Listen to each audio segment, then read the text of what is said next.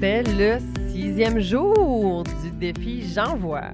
Et le thème du jour est un échec qui t'a fait grandir. J'avoue que quand je me suis préparée pour faire cet épisode-là, j'hésitais. ben, trop d'échecs. puis en même temps, je me, je me questionnais puis je me disais, moi, mais c'est-tu vraiment un échec? Sais, en fait, c'est ça l'affaire. C'est quoi la définition d'un échec? En fait, les définitions qui sont en lien avec échec, bien entendu, on retrouve beaucoup dans le jeu des échecs, qui est le coup par lequel on met le roi en péril.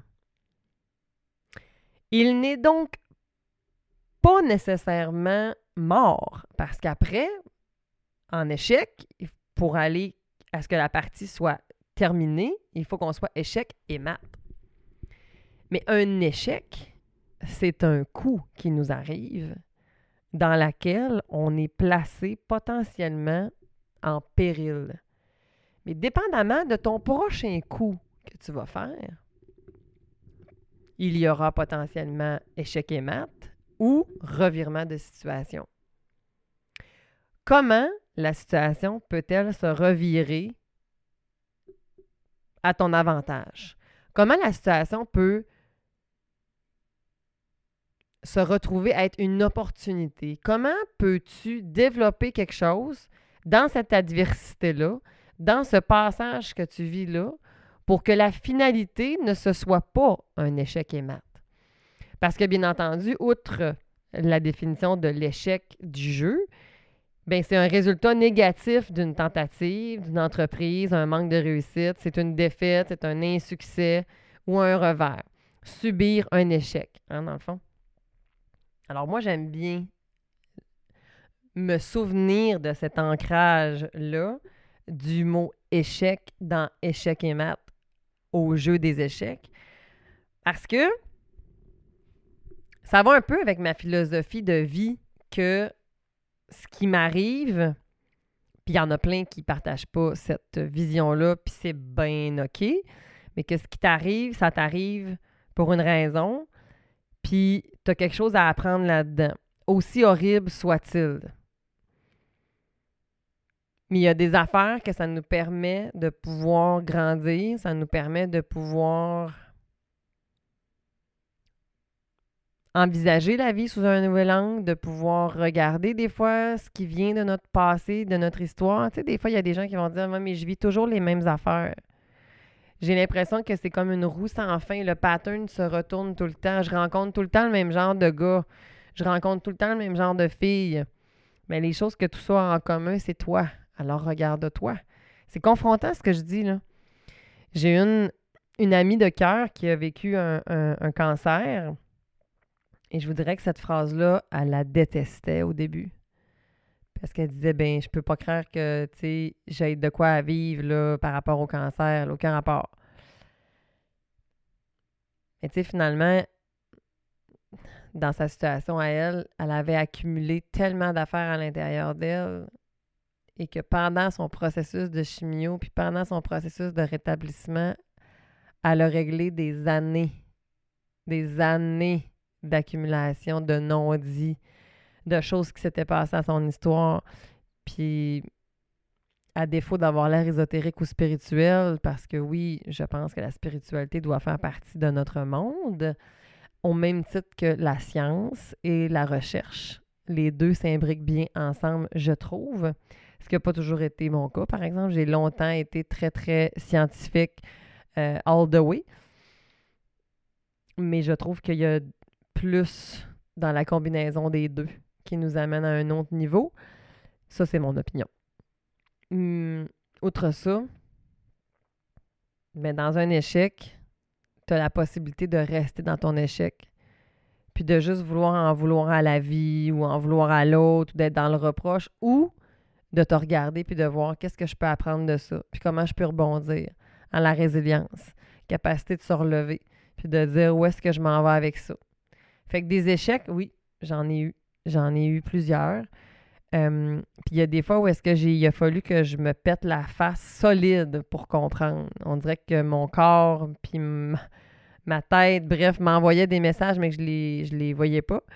Alors quand j'ai parti ma pratique privée.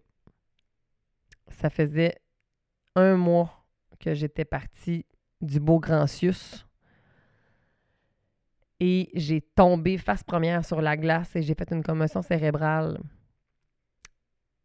Puis je l'ai vécu comme un échec parce que ma pratique privée ne s'est bien entendu pas développée comme je le voulais au départ parce que tout l'argent que j'avais mis de côté pour me propulser, ben finalement, je l'ai mis sur un congé maladie en tant que travailleur autonome.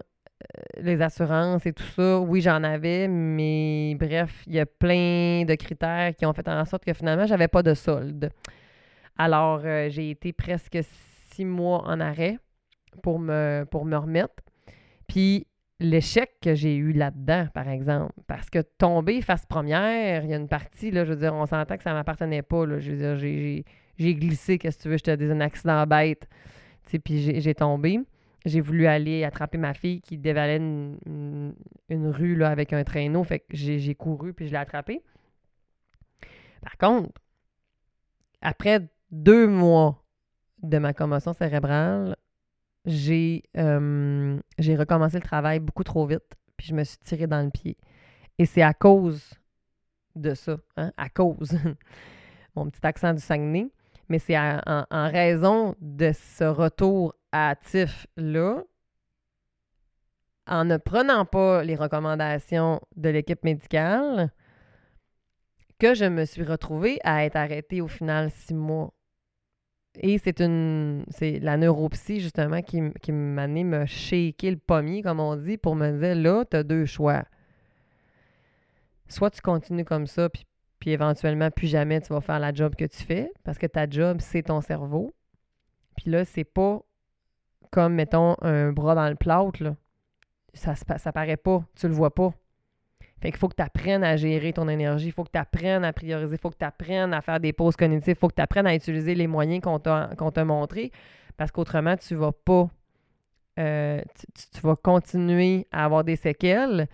Puis malheureusement, tu vas dire que c'est à cause du TCC, du traumatisme crânien, mais ça sera pas à cause de ça. Ça va être à cause que tu n'auras pas pris les bons moyens.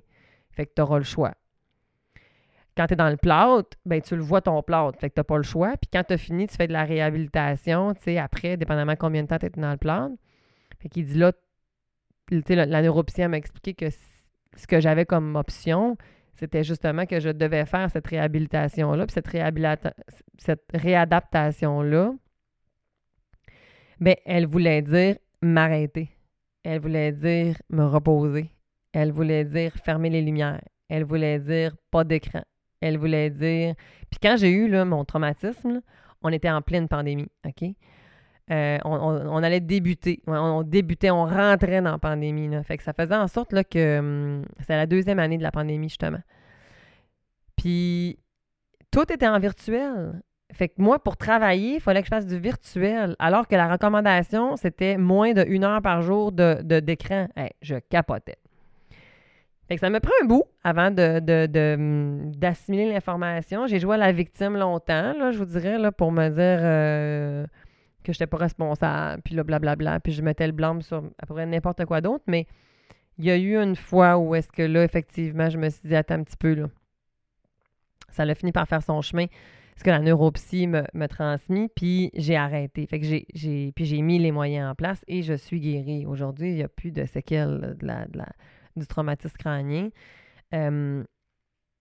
Par contre, les enseignements, eux, sont restés. Alors, dans le bout du thème d'aujourd'hui sur l'échec qui t'a fait grandir, bien, ce qui m'a fait grandir, c'est que je suis responsable des choix que je fais. Les événements qui m'arrivent, je ne suis pas responsable de tous les événements qui m'arrivent. OK? Mais je suis responsable du choix que je fais à partir du moment que ça m'arrive. Donc, de comment je vais le percevoir, de comment je vais en prendre soin, de quels moyens je vais utiliser, quel choix je vais faire à partir de là.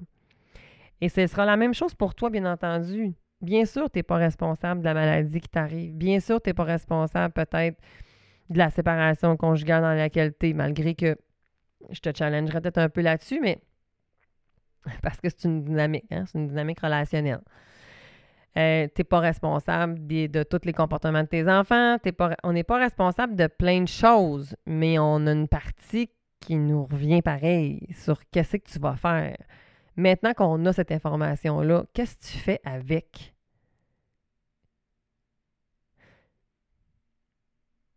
Je te laisse sur ça pour que tu réfléchisses à ça. Puis ça se peut vraiment que je t'aille déclenché, là, puis que je, que t'ai confronté aujourd'hui parce que, en tout cas, moi, ça m'avait confronté bien, bien, bien, bien, bien, bien, bien beaucoup. Puis ça se peut que tu me dises comme, ben non, moi, ça me fait vraiment rien.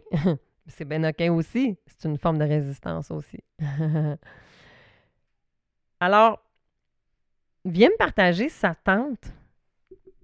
Un échec qui t'a fait grandir. Qu'est-ce que tu as vécu, toi, dans ta vie, qu'aujourd'hui, grâce à ça, il y en a beaucoup des gens, des fois, qui vont vivre, par exemple, une dépression, puis que là, après la dépression, le, jour est comme devenu tellement différent. Puis, euh, qu'est-ce que tu as vécu dans ta vie que tu considères comme étant un échec, mais que finalement, ça a été un beau cadeau? Viens me partager ça sur Cynthia Girard Psymed, sur Instagram ou sur Facebook. Ça m'intéresse de t'entendre. On se voit demain, parce que demain, je te parle d'une source d'inspiration qui est là pour moi. Alors, on se voit demain. Ciao!